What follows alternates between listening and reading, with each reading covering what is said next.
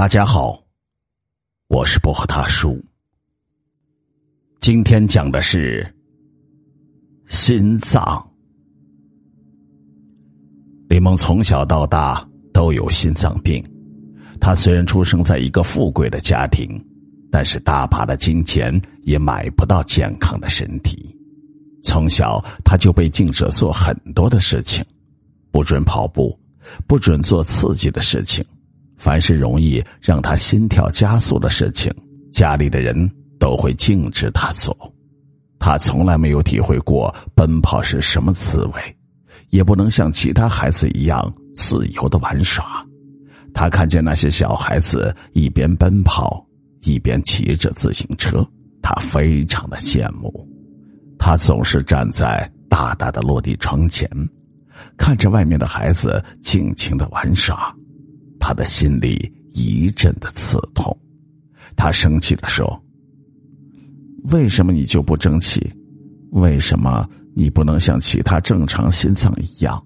我讨厌你，是你让我的童年失去了色彩，是你剥夺了我享受快乐的权利。”想到这里，他更加生气，开始捶打自己的胸部。家里的保姆看到，吓得不轻。他赶紧说：“哎呦，我的小姑奶奶，你可别这样！你这样伤害自己，李总肯定以为我没有好好照顾你，到时候我就麻烦了。你就好好待着啊，不要再伤害自己的身体了啊！”李梦嘲笑的说：“关你什么事儿？不要管太多。你是什么人，还能管住我了？”因为从小就受到非常的照顾，李梦的脾气非常的怪异，经常会对照顾自己的保姆发脾气。保姆早已经习惯，因为工资要比其他地方高很多，他还是愿意在这里照顾这个有钱任性的女孩。有一天，保姆早上起床的时候，发现李梦睡在地上，他知道李梦晕倒了。他立刻拨打了幺二零，救护车很快就到了。李梦被人推上了车，飞驰着向着医院的方向跑去。李梦醒过来的时候，他看到自己的爸妈坐在病床前面，着急的看着自己。母亲的脸上挂着泪痕。他看到李梦醒了，眼泪一下就出来了。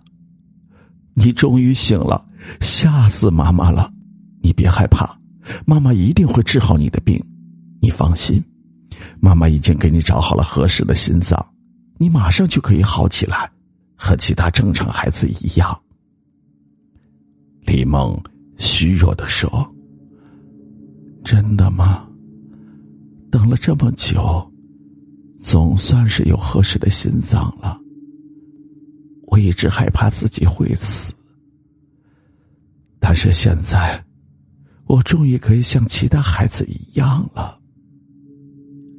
几天以后，医院就安排了手术，手术进行了很长时间，也进行的很顺利。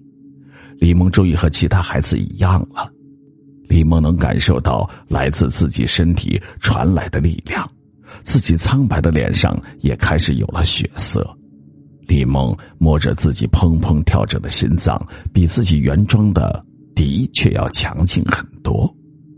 李梦终于回家了，他感觉自己像是重生了一样，一切对自己来说都是异常的美好。他甚至可以像普通孩子一样去上学。这天晚上，李梦正在睡觉，他感觉身边有个人正恶狠狠的看着自己。家里不会有其他人，他以前也从来没有过这种感觉，这到底是怎么回事呢？他慢慢的睁开眼睛，发现房间里根本没有其他人，那么这种感觉是怎么来的呢？他很清楚的感觉到这个房间里面有人，但是他却看不到。李梦以前从来不知道害怕是什么滋味。自己以前是一个随时都可能死的人，但是现在他好了，知道要珍惜自己来之不易的生命。他不知道这个世界上有没有鬼，他知道，鬼是很可怕的。李梦把自己的身体裹在被子里面，他偷偷的冒出一点脑袋，外面还是一个人没有，不会是自己的错觉吧？李梦悄悄的扫视着自己的房间，这里面确实什么也没有。但是那种被监视、被威胁的感觉还是非常明显。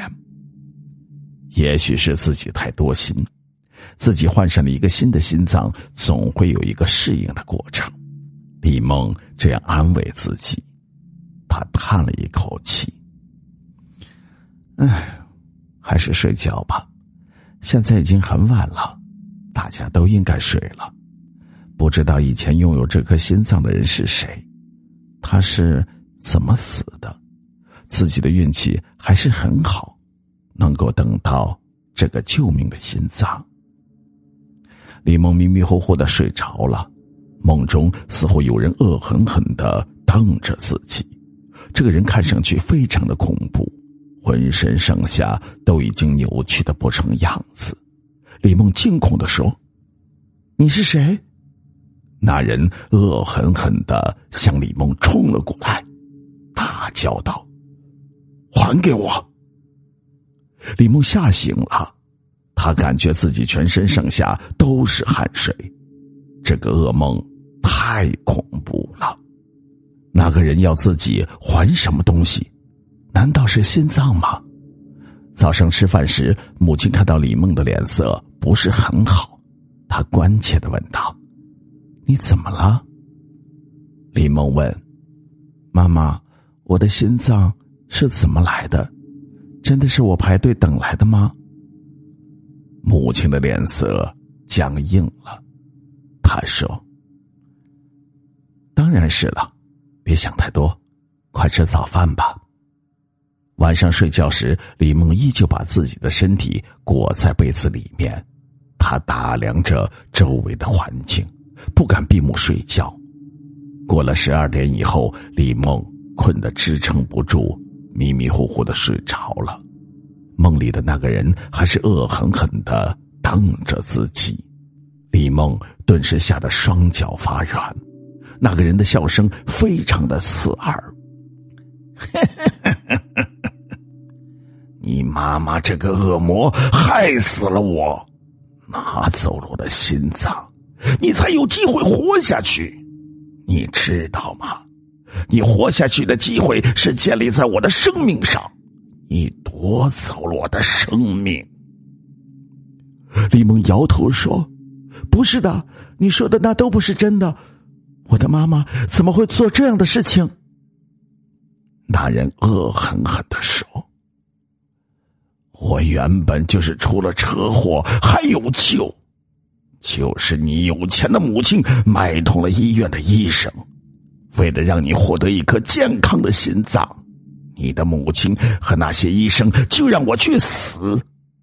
在我活的时候，他们取除了我的心脏，现在我的心脏就在你的胸膛里面，还给我！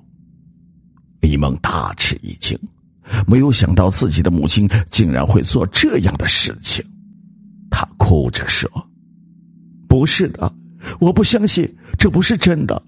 我的母亲是不会杀人的。